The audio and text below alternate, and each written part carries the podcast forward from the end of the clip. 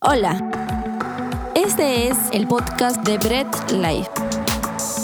Ponte cómodo y deja que Dios te hable a través de cada mensaje. El sermón del monte. ¿En, en qué parte del sermón del monte ya estamos? Ah, estamos en la quinta bienaventuranza. Quinta bienaventuranza, ¿ok? Quinta bienaventuranza. El primero era bienaventurados los pobres en espíritu, luego bienaventurados los que lloran, bienaventurados los mansos, bienaventurados los que tienen hambre y sed de justicia. Y ahora vamos a hablar de un tema bastante importante que tiene que ver con la misericordia. Y yo quiero decirles algo, cuando hablamos de empatía o misericordia, siempre sale a flote una frase. Cuando decimos, no, para alguien que alguien sea misericordioso, siempre decimos, ¿qué cosa? Ponte en la piel del otro. Siempre decimos, no, oye, ponte en la piel del otro cuando queremos que alguien sea empático, ¿no? Mira, tiene problemas, ponte en su piel, ponte en sus zapatos, dicen otros, ¿ok? Y esta frase suena muy romántica. ¿No? Y con romántico no quiero decir romántico de corazón, sino suena muy ideal, muy, muy bonita, ¿no? Pero es poco posible lograrlo, porque solamente hay dos escenarios posibles en la cual ponerse en la piel del otro funcionaría. Y una de las situaciones podría ser que te suceda exactamente lo mismo en las mismas circunstancias que la otra persona. Que digas exactamente lo mismo, ¿no? Oye, me robaron, a mí también. Me robaron en esa esquina, a mí también. A las 4 de la tarde, oye, a mí también. Hacía calor, a mí también. Me robó esta persona, oye, qué casualidad, la misma persona me robó a mí. Que te sucede exactamente lo mismo sería, pero inclusive eso sería poco probable que sepas cómo se sintió la otra persona, porque ahí empieza la diferencia de carácter, la diferencia de temperamento, la diferencia de emociones, porque incluso te puede pasar la misma situación, pero la otra persona lo puede manejar diferente que tú. Entonces es difícil que aunque te pase lo mismo, sientas lo que pasa a la otra persona, puedas estar en la piel de la otra persona. Y la siguiente forma donde puedes estar en la piel de la otra persona es algo de ficción. Y, todos los que somos de los 90 lo hemos visto. La única forma que pase que te sientas en la piel de la otra persona es que exista una fusión. Los que somos fan de un dibujo muy hermoso, no voy a decir el nombre por los débiles, pero sabemos que solamente en ese hipotético caso de ficción puede pasar que sientas lo que la otra persona siente cuando dos personas se fusionan. Y eso es ficción, no existe. No hay nada que te pueda hacer exacto. El mismo paso, fusión. Exacto. No, no existe. Pero es la única forma que puedas estar en la piel de la otra persona y sientas exactamente lo mismo, en las mismas condiciones, con la misma emoción que la otra persona. Luego, no hay otra forma. Entonces ahí te puedes preguntar, oye pastor, oye, entonces ¿puedo ponerme de empatía con otra persona? ¿Puedo ser misericordioso de verdad con otra persona? Porque me podría poner en su, en su lugar. ¿Podemos hablar de una correcta empatía? ¿Puedo crear ese escenario ideal? Porque no existe físicamente. Pero ¿puedo crear ese escenario ideal? ¿Estaría mal si no me pongo en la piel del otro? Siempre, o al menos en algunas ocasiones sí, en algunas ocasiones no, estaría mal. Hoy día con esta bienaventuranza vamos a despejar esas dudas con respecto a la empatía, con respecto a la misericordia y cómo vivir diariamente con la descripción que Cristo hizo en el Sermón del Monte con respecto a cuando dijo, bienaventurados los misericordiosos. Y mira, hoy vamos a ponernos tú y yo en la piel del otro. Y ese es el mensaje de hoy día. Y para ello quisiera que leamos, sí, de frente Mateo 5, 7. Ya hemos estado leyendo Mateo 5, del versículo 1 hacia adelante. Ya hemos visto de qué trata todo, cómo empieza Cristo, cuál es el perfil del sermón. Hemos estado viendo bienaventuranza por bienaventuranza. Hoy día vamos a ver la quinta bienaventuranza que está en el versículo 7 del capítulo 5 del libro de Mateo. Así que vamos a leer la palabra. Dice, bienaventurados los misericordiosos, porque ellos alcanzarán misericordia. Vamos a orar. Dios amado, gracias te doy porque permites que podamos escuchar tu palabra, que santa, es bendita, es un manantial de agua para nosotros. Te pedimos que nos instruya, que tu palabra sea edificándonos, Señor, y que el Espíritu Santo pueda guiarnos a la verdad de lo que tu palabra nos quiere instruir. Para ti es la gloria, despeja, Señor, nuestras dudas quita toda distracción. Amén y amén. Cuando la Biblia habla de misericordia, ¿ok? Cuando la Biblia habla de misericordia, no solamente es la condescendencia. Porque a veces podemos pensar, ah, la Biblia de misericordia es ser condescendiente. En pocas palabras, es tener penita. ¿No? Puedes ver a alguien en la calle y decir, ay, qué penita, mira cómo está. Hay que darle un sol. Puedes ver situaciones, ay, mira qué penita. O puedes pensar, ¿no? Eh, lo que puede estar pasando una persona y dices, ah, qué pena, mira la situación que le pasa. Pero a los 10 segundos se te olvida. Puedes pensar, ¿no? Oye, ¿qué pasó? Se murió mi perro. Ah, qué pena, mira cómo me duele el corazón. Oye, vamos. Porque pensamos neciamente que misericordia es eso, eso chiquitito, la penita. Y cuando en la Biblia hay misericordia, la palabra exacta en el idioma que fue escrito la Biblia no tiene una traducción única o la traducción que la ponen en español, en este español sobre todo de, de siglo XXI es muy pobre, ya que la palabra misericordia abarca más. Y tal vez la palabra que más se compara a esa palabra es la palabra simpatía. Pero ojo, es la palabra simpatía a ver, entendiéndola correctamente desde su, etimología. No es solamente la simpatía, ah, mira, es simpático, no cae bien con todos. No, sino es entenderla correctamente desde su etimología. Y la palabra simpatía, pues el prefijo sin significa justamente con, y pasgen, que es patía, es experimentar. Quiere decir experimentar justamente con. Yo tengo simpatía, voy a ponernos de ejemplo, con David Trinidad, porque experimentamos juntos algo.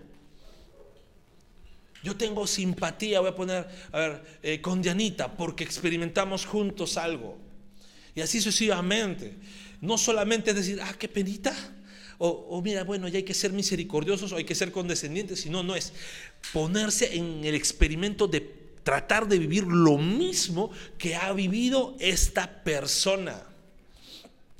Tener misericordia, según la Biblia, es ponerte exactamente en el lugar del otro. Decir, voy a sentir como si de verdad me estuviera pasando a mí.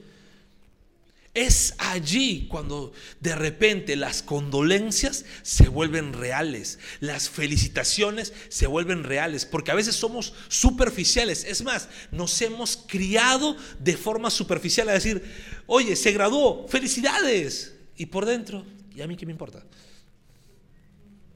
Podemos pensar, oye, me duele la pérdida y por dentro, bueno, no fue para mí, ¿no? Yo no perdí nada. Es recién cuando decimos voy a ponerme en el mismo lugar de esta persona, que me duela su pérdida como si me fuese pasando a mí, que me lleguen sus alegrías como si yo las estuviera viviendo. Eso es más o menos el significado de lo que significa ser misericordioso. ¿Estamos entendiendo? ¿Sí? Genial. Ahora, la misericordia no anda sola. La misericordia es un mal soltero, ¿ok? La misericordia es una mala soltera, no le gusta andar sola, siempre anda acompañada. Típica frase, ¿no? Soltera pero nunca sola. Algo así es la misericordia, ¿ok? No anda sola. La misericordia anda acompañada de la mano con el perdón. Yo no puedo decir que soy misericordioso si no sé perdonar. Y aquí empieza a caernos palo a todos. Primero, porque Dios pide que nos pongamos en la piel del otro. Dios no te dice, tienes que tener hijito misericordia, te dice, tú eres misericordioso. Dios ya te está describiendo lo que tú tienes que ser. Y Dios te pide que seas misericordioso. Y puedes ir buscando Mateo 9:13 para que podamos entender cómo es que Dios pide y espera que tú seas misericordioso. Cómo es que Dios te describe que tú tienes que ser misericordioso. Y quiero que entendamos algo. Cuando la palabra de Dios nos da una descripción, no nos está dando la opción a decir, tú eliges si quieres o no. Nos está diciendo, tienes que hacerlo. Y para ser más franco, eh, nos pone entre la espada y la pared. Prácticamente nos está diciendo, si eres mi hijo, lo haces. Y si no, pues te vas a dar cuenta cuando no lo hagas. Por eso que digo que nos va a poner en palos y en aprietos a todos nosotros. Mateo 9:13 dice, id pues y aprended lo que significa misericordia quiero y no sacrificio, porque no he venido a llamar a los justos, sino a pecadores al arrepentimiento. ¿Qué es lo que está diciendo Jesús? Misericordia quiero y no sacrificio. Oye, ¿en qué contexto lo está diciendo esto, Nay? ¿En qué contexto lo dice? Porque tú me has dicho, porque alguno puede decirme, no, no es que está fuera de contexto el que me digas esa de misericordia. Puedes incluso utilizar mi frase contra mí, ¿no? Texto fuera de contexto, se use pretexto, pero no, vamos a ver el contexto en lo cual Cristo está diciendo que quiere misericordia. Y aquí está Jesús llamando a Mateo como discípulo. Y tal vez por ahí, ay, pero Mateo suena un bonito nombre, de repente es un buen tipo, ¿no? Mateo, Matthew, ¡ay, qué chévere! ¿No? Hey Mateo, ¿cómo estás? Y puedes tú pensar, ¿no? Qué bonito nombre Mateo. Sin embargo, Mateo desempeñaba una función que para el judío tradicional era la peor. Mateo era un publicano, un cobrador de impuestos para los romanos. Para un judío, eso era una especie de terrorismo contra su propia nación. Era un traidor a su patria. Era lo peor que el peor oficio que podía ejercer un judío. Si no tocaban o atentaban contra la vida de un publicano, era porque estos publicanos tenían el respaldo del imperio romano. Pero si no, eran capaces de apedrearlos públicamente. Eran odiados, completamente aborrecidos de esto. Y sabes, cuando Cristo le llama a Mateo, no solamente come con Mateo, sino llama a toda la mancha de pecadores a todos los publicanos. Le dice, oye, ¿sabes qué chicos? Oye Mateo, ¿tienes amigos? Sí, tráelos a todos. Ahora, Mateo siendo un judío publicano, no tendría otros amigos que no sean judíos publicanos. O sea, una mancha de publicanos fue a almorzar con Cristo, fue a comer con Jesús. ¿Se imaginan Jesús? El maestro emerge, Jesús está emergiendo como un gran maestro, muchos lo consideran el gran maestro, comiendo al lado de pecadores. Esto era herejía para los judíos. Esto era completamente imposible, porque los grandes rabís, los grandes maestros, si veían un error en alguien, los, separaban de su círculo, porque no podían manchar. Se parece, ¿no? A, las, de repente, a cómo nos decía nuestra mamá en el cole, no, no te juntes con él porque él es muy mentiroso. Sepáralo. No te juntes con él porque este chiquito habla lisuras. No te juntes con él. Algo así. Y Jesús dijo, ¿sabes qué? No me importa, me siento a comer con ellos. Y aquí los fariseos empiezan a rajar de Cristo. Le dice a sus discípulos, ni siquiera van con Cristo, eran cobardes. Les dicen a sus discípulos, ¿cómo es posible que su maestro coma con pecadores? Ah, qué asco. ¿Cómo es posible que pase eso con su maestro? Oh. ¿Así es maestro? Oh, qué vergüenza.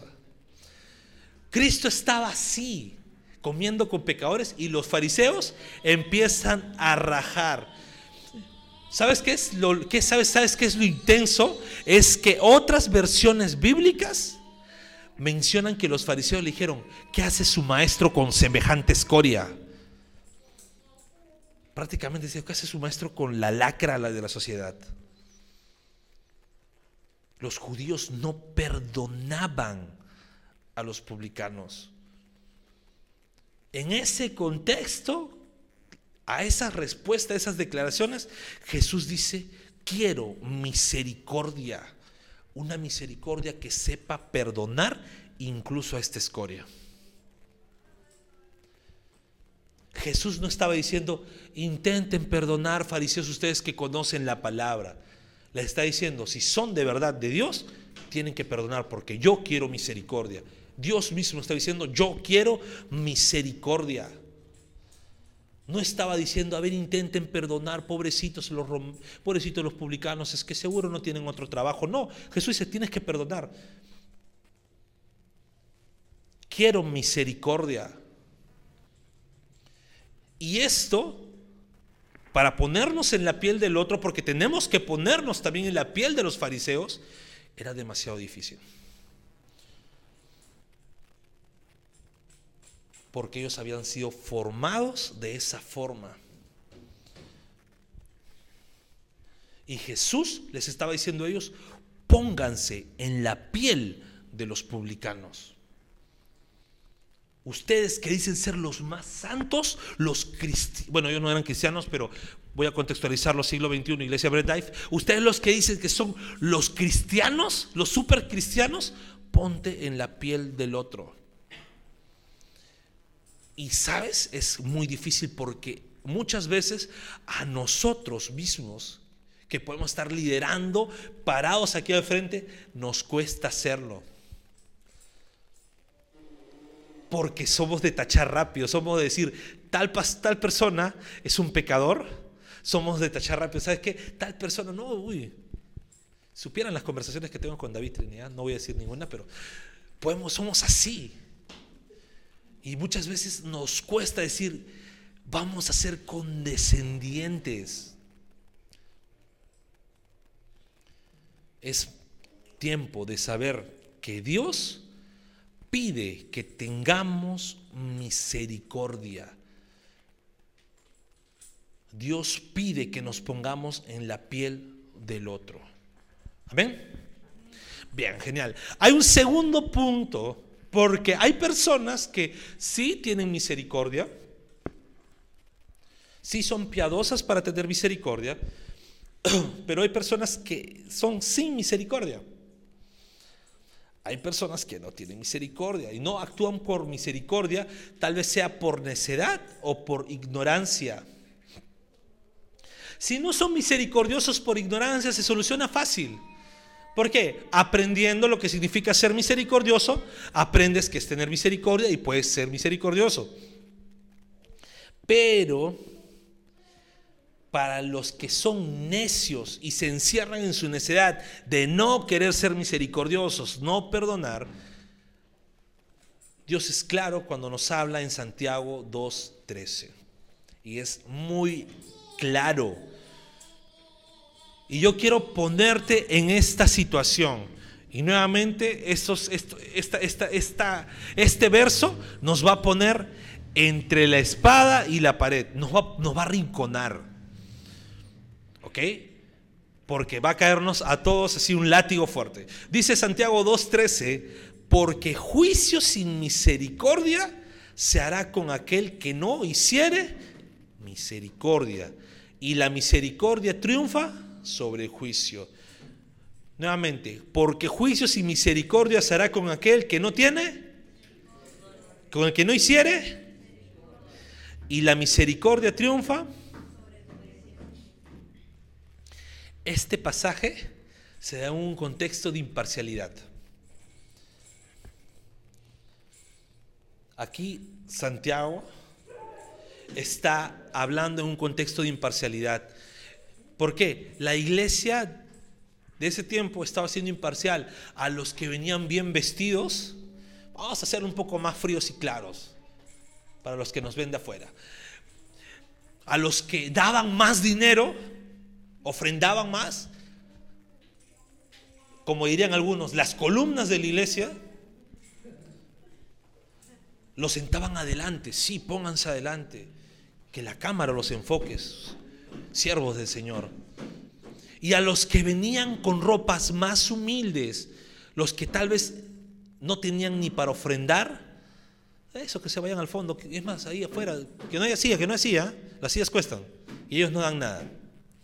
Eso estaba pasando en esa iglesia. No había misericordia. Y aquí Dios está hablando a través del apóstol, diciéndoles, juicio sin misericordia va a ser para los que no tienen misericordia. ¿Te imaginas? Y este juicio no te la va a hacer un hombre, no te la va a hacer un juez corrupto, te la va a hacer el Dios todopoderoso, soberano y temible. Juicio sin misericordia. Yo no quiero verme ahí. Juicio sin misericordia se hará con aquel que no hiciere misericordia. Y, ay Dios mío.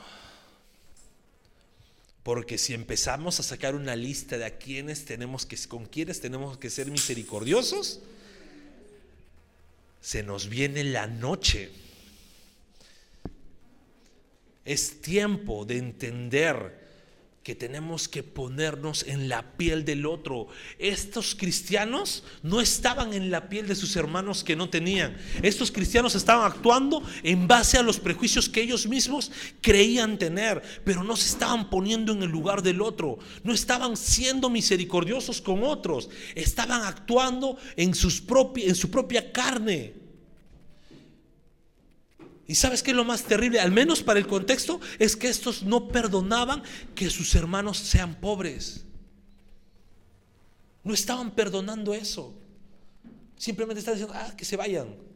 No les importaba si su alma se perdía o no. Simplemente decían, no, no, no, que se vayan. Y eso es lo que estaba pasando. Y vamos a leer, vamos a ver una historia, una, una historia que Cristo habla una parábola del Señor que habla justo de este, de este caso. Y vamos a leer bastante.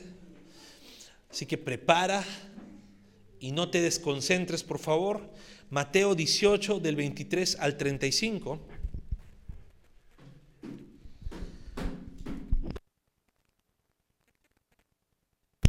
Mateo 18 del 23 al 35 dice la palabra, por lo cual el reino de los cielos es semejante a un rey que quiso hacer cuentas con sus siervos y comenzando a hacer cuentas, le fue presentado uno que le debía diez mil talentos. A este, como no pudo pagar, ordenó su señor venderle y a su mujer e hijos y todo lo que tenía para que le pagase la deuda. Entonces aquel siervo postrado le suplicaba diciendo, Señor, ten paciencia conmigo, yo te lo pagaré todo. El Señor de aquel siervo, movido a misericordia, le soltó y le perdonó la deuda. Pero saliendo aquel siervo, este deudor, halló a uno de sus consiervos que le debía cien denarios. Y ascendió de él, le ahogaba diciendo, o sea, lo estaba ahorcando, le estaba cogoteando, págame lo que me debes. Entonces su consiervo, postrándose a sus pies, le rogaba diciendo, ten paciencia conmigo y yo te pagaré todo. Mas él no quiso, sino fue y le echó en la cárcel hasta que pagase la deuda. Viendo sus consiervos lo que pasaba, se entristecieron mucho y fueron y refirieron a su señor todo lo que había pasado. Entonces llamándole su señor le dijo, siervo malvado, Toda aquella deuda te perdoné porque me rogaste. ¿No debías también tú tener misericordia de tu consiervo, como yo tuve misericordia de ti? Entonces su señor enojado le entregó a los verdugos hasta que pagase todo lo que debía. Así también mi Padre Celestial hará con ustedes si no perdonan de todo corazón a cada uno de sus hermanos sus ofensas. Explicación. Un hombre le debía a su jefe 10 mil talentos. Vamos a poner una cifra. Le debía 10 mil dólares. 10 mil dólares, 10 mil euros, ya un poquito más caro, 10 mil libras esterlinas. Lo que sea, pero no una moneda nacional. Le debía 10 mil dólares. la costumbre de esos tiempos era que si había un deudor y no podía pagar su deuda, el jefe, el dueño, podía venderlo como esclavo a él y dependiendo de la deuda, vender a su esposa, a sus hijos y a su familia. Esa era la tradición de la época. No solamente era contra, contra la persona, sino podía vender como esclavo también a su propia familia. Pero este hombre le rogó. Y yo sé que muchas veces, ¿no? Cuando alguien nos debe dinero, ¿no? Y a veces nos ruegan, ¿no? Si se hacen los buenitos. Nos ruegan, por favor, todavía no me cobres. Y este hombre hizo eso, por favor, ten misericordia. ¿Y qué hizo el jefe? le perdonó la deuda. Le dijo, genial, ya, ahí quedó. Le perdonó la deuda, o sea, no, ni siquiera le dijo, te doy más tiempo, le perdonó la deuda. Este hombre salió feliz y va, está caminando y se encuentra con alguien que le debía 100 soles.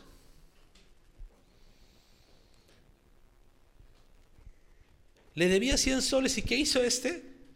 Lo agarró, lo, lo agarró contra la pared y le dijo, oye, págame, ¿no? Le empezó a cogotear, oye, pago, la típica del peruano, ¿no? ¿Qué, qué, qué, qué, qué? Le pone el cuello, todo. A ver, a ver, el bolsillo, el bolsillo, no tienes, tienes que pagarme. ¿Y qué hizo? Fue injusto.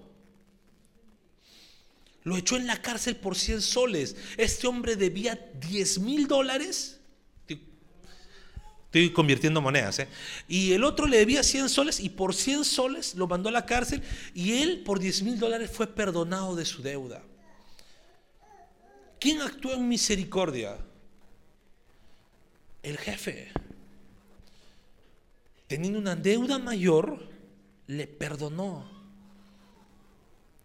Y este hombre, contra alguien que tenía una deuda menor, no le perdonó. Entonces, ¿qué hizo el jefe? dijo, no puede ser posible que yo haya tenido misericordia de ti y tú no tengas misericordia con alguien que tenga una deuda menor. Y présteme atención aquí, por favor. Eso pasa diariamente con Dios, nosotros y la persona a la que no perdonamos porque nosotros éramos los que debíamos esos 10 mil talentos. Nosotros éramos aquellos a que Dios perdonó semejante deuda. Ni siquiera nos dijo, cuando nos perdona, no nos dice, me pagas después o vas pagándome diariamente. No, Dios nos perdona nuestros pecados, nos perdona nuestras ofensas, nos perdona que nosotros le hayamos fallado. ¿Y por qué nosotros neciamente no podemos actuar en la misma misericordia de Dios o que Dios tuvo con nosotros para aquel persona que no podemos perdonar? Cuando lo que nos puede hacer, por más incluso que nos deba dinero, nos haya golpeado, nos haya robado, no se compara a la enemistad o a la deuda que teníamos con Dios.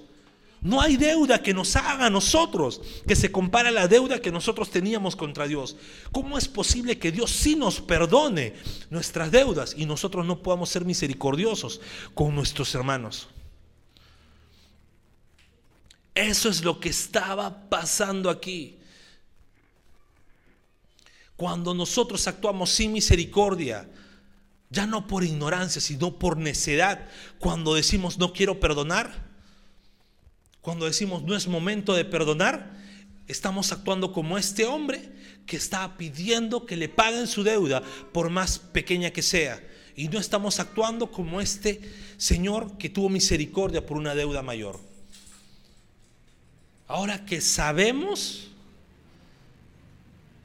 Ya no podemos actuar por necedad, porque ya no somos ignorantes de lo que significa ser misericordiosos, sino que es momento de empezar a ponernos en la piel de la otra persona.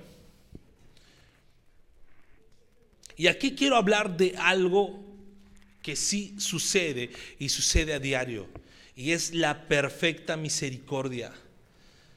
Cuando leímos Mateo 5, 7, dice, bienaventurados los misericordiosos porque ellos alcanzarán misericordia. Y esa perfecta misericordia es la que nos da Dios.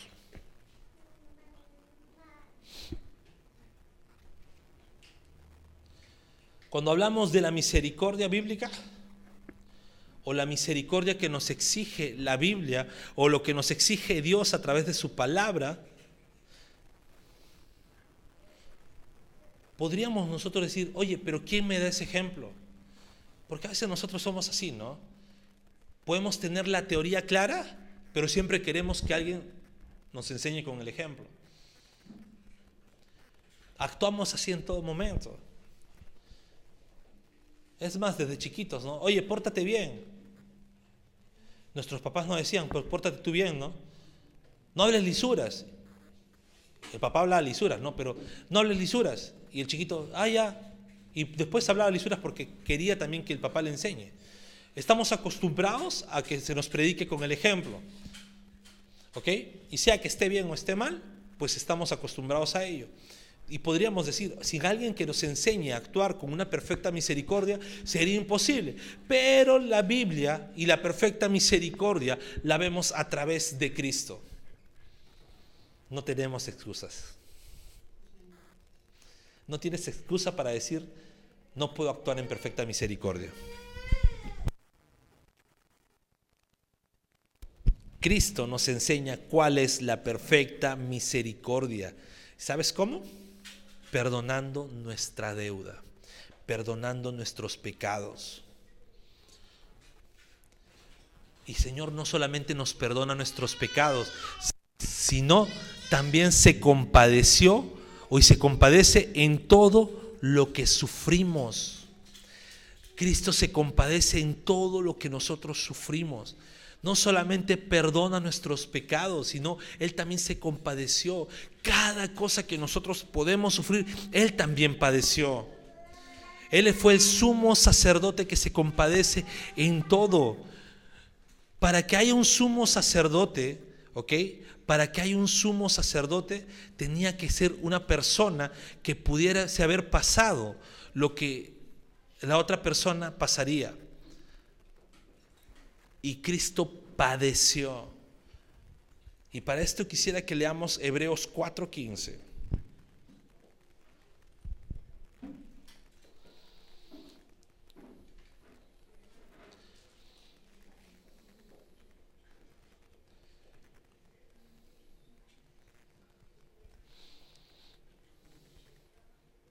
Hebreos 4:15 nos dice la palabra, porque no tenemos un sumo sacerdote que no pueda compadecerse de nuestras debilidades, sino uno que fue tentado en todo según nuestra semejanza, pero sin pecado. El mayor ejemplo de misericordia es Cristo, quien siendo Dios se puso en nuestra piel. Siendo Dios desde la eternidad, Cristo se encarnó para padecer lo mismo que tú y yo podemos padecer. Y podríamos decir incluso en circunstancias más hostiles. Porque Israel en, el tiempo de Cristo era un pueblo pobre. Porque Israel en los tiempos de Cristo estaba dominado por un imperio y no tenía nada que ver con los tiempos que nosotros podamos tener acá, libertad, trabajo, comida. Eran tiempos más hostiles. Y Cristo se encarnó desde su eternidad, sufriendo lo mismo que nosotros podemos padecer. Solo que Cristo, verdaderamente hombre, no pecó. Fue varón perfecto y justo. Entonces, Cristo siendo el único justo, se compadece de nosotros siendo injustos. Porque a veces aquí está la clave para no ser misericordiosos. Porque queremos avalar nuestra justicia, queremos justificarnos nosotros mismos para decir, no voy a perdonar.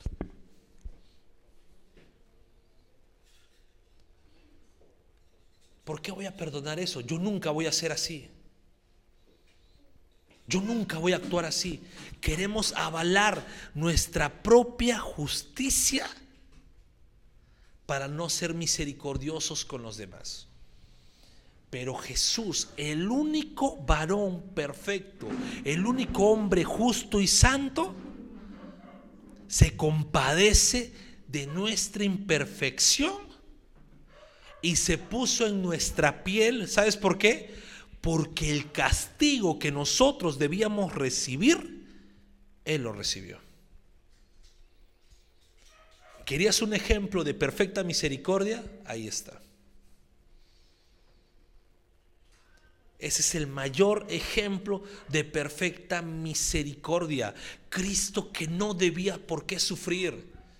Cristo no tenía por qué padecer en la cruz por qué soportar no solamente los padecimientos físicos, sino el peso de la ira del Padre en su vida. No tenía por qué hacerlo porque eso nos correspondía a nosotros. Sin embargo, Cristo lo hizo, enseñándonos también a nosotros que muchas veces tenemos que ponernos en ese lugar y perdonar aunque la otra persona no merezca perdón porque nosotros no merecíamos perdón. Jesús hizo el mayor ejemplo de misericordia y perfecta misericordia en nuestras vidas. Perdonó nuestros pecados solamente por gracia. Y nos enseña que para perdonar de verdad debemos ponernos en la piel del otro.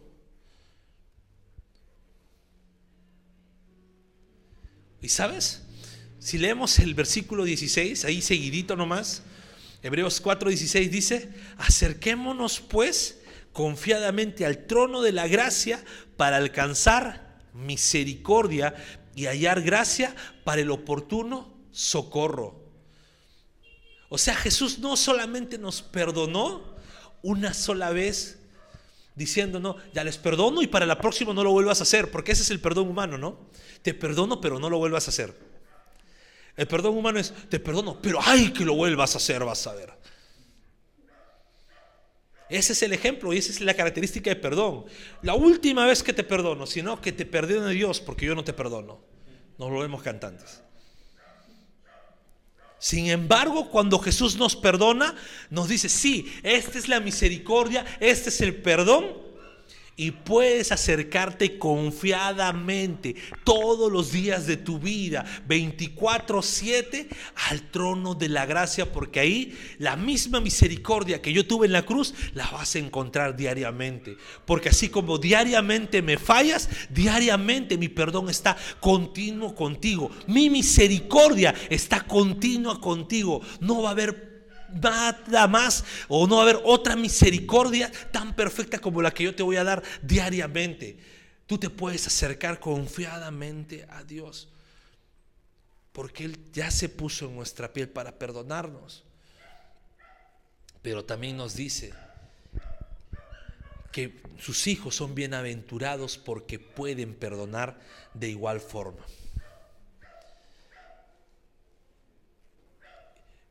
Y yo quiero que hagas algo, ya para terminar, un ejercicio mental.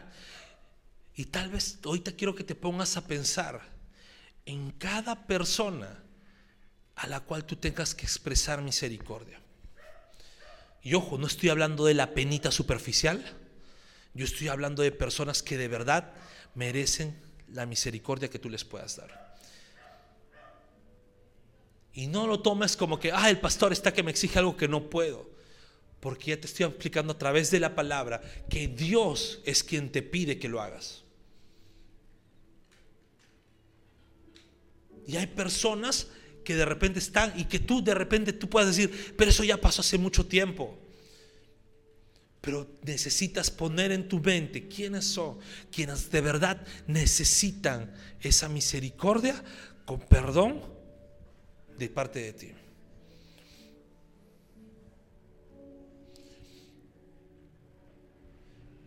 Y yo te voy a entender, porque me voy a poner en tu piel también. No va a ser fácil. No va a ser fácil, pero va a ser necesario que lo hagas. Y es por eso que cuando predicamos la palabra un domingo, esperamos como líderes, como pastor, esperamos no que la palabra te llegue solamente el domingo y tal vez el domingo botes un par de lagrimitas y le digas, bueno, me olvido durante el resto de la semana. No, nosotros esperamos y confiamos que Dios haga lo que tiene que hacer con tu vida y que así como dice que su palabra es espada de dos filos, te atraviese de verdad y te transforme, te sacuda y esto es algo no para que lo hagas solamente hoy o en este momento de reflexión, sino es algo para que diariamente practiques. ¿Con quién tengo que tener misericordia? ¿Con quién tengo que buscar esa perfecta misericordia? Así como Dios me la tuvo a mí. Si tú en algún momento de tu vida, cuando llegaste a los caminos del Señor, cuando el Señor fue a tu encuentro, de verdad te entendiste el Evangelio y que el Evangelio es que tú siendo pecador, Cristo te perdonó, vas a tener esa misericordia de entender que esa persona que te ha fallado o esa persona que te ha hecho daño necesita esa misericordia de parte tuya.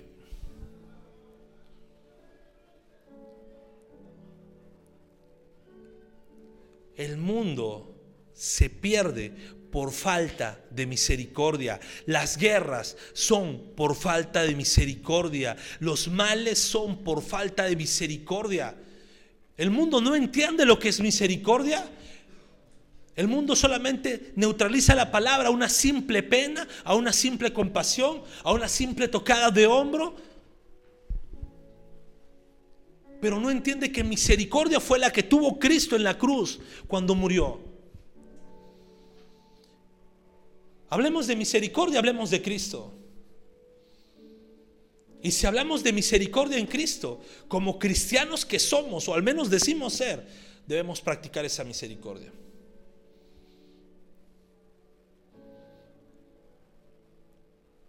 Y como les dije, es duro hablar de eso porque choca con nuestro orgullo.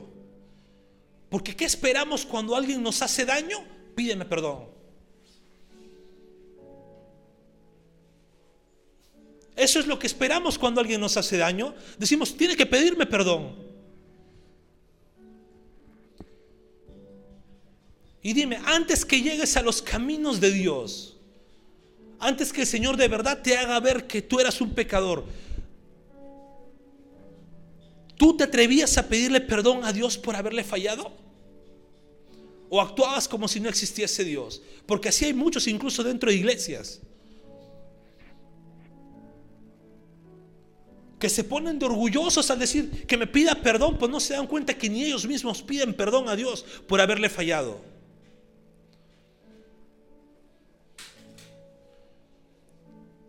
Queremos hablar de misericordia, hablemos de Cristo y cómo Él fue misericordioso con nosotros y nos dice, tú puedes.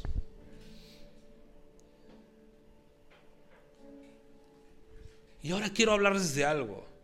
Tú tienes que practicar la misericordia en tu vida diariamente, eso no hay discusión. Pero, ¿quieres cambiar el mundo también? La misericordia de Cristo debe ser predicada al mundo entero. A veces decimos, oh, el mundo está de mal en peor y estamos con, esa, con ese pesimismo terrible. Ah, o queremos ser escapistas. Señor, ven rápido, llévanos en las nubes. Estamos pensando tonterías y no estamos diciendo, quiero cambiar el mundo porque mi Señor merece que yo le entregue una iglesia santa, pura y gloriosa. Y esto solamente puede hacerlo Él a través de su palabra. Nos preocupamos en decir, ¿cuándo será el tiempo del fin? ¿Cuánto faltará? Hermanos, ¿pasaremos nosotros? ¿No pasaremos nosotros? Predicadores enteros, prédicas enteras en intentar ver cuándo va a volver Cristo. Y no nos preocupamos, de verdad, en predicar la misericordia que Dios tuvo al mundo. ¿Quieres cambiar el mundo? ¿Quieres que el mundo cambie? Habla de la misericordia de Cristo en el mundo, del perdón que Él ofrece por los pecados. De aunque el mundo entero sea enemigo de Dios, Dios perdona y otorga perfecta misericordia. Evangelicemos. No seamos egoístas. No vengamos solos a la iglesia.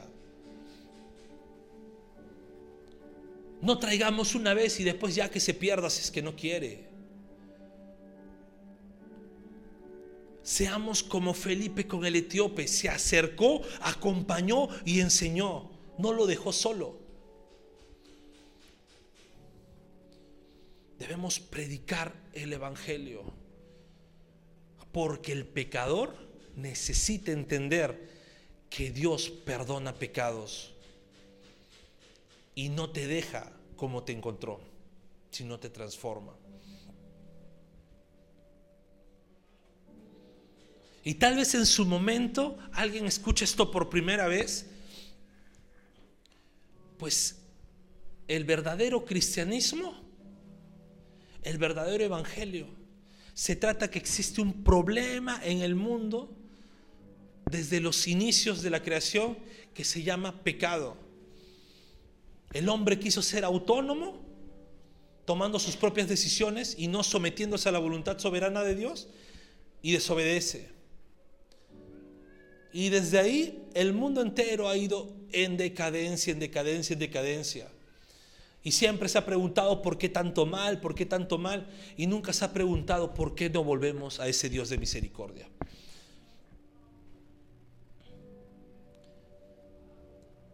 Y la buena noticia del Evangelio de Cristo es que Dios se puso en nuestra piel, se puso en la piel del otro, encarnándose por ti, padeciendo lo que tú debiste padecer, soportando el castigo que tú debiste soportar, muriendo en esa cruz. Pero resucitó al tercer día para darnos vida eterna y esa misericordia perfecta llega a nuestras vidas. Acompáñame a orar. Padre amado,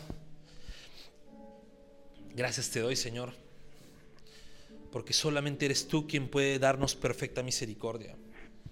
Y Señor, no somos perfectos. Te fallamos diariamente, en mayor proporción o en menor proporción. Nadie se puede engañar que para ser cristiano tiene que ser perfecto. Pero lo que sí sabemos es que tenemos un Dios perfecto quien en nuestras vidas va trabajando,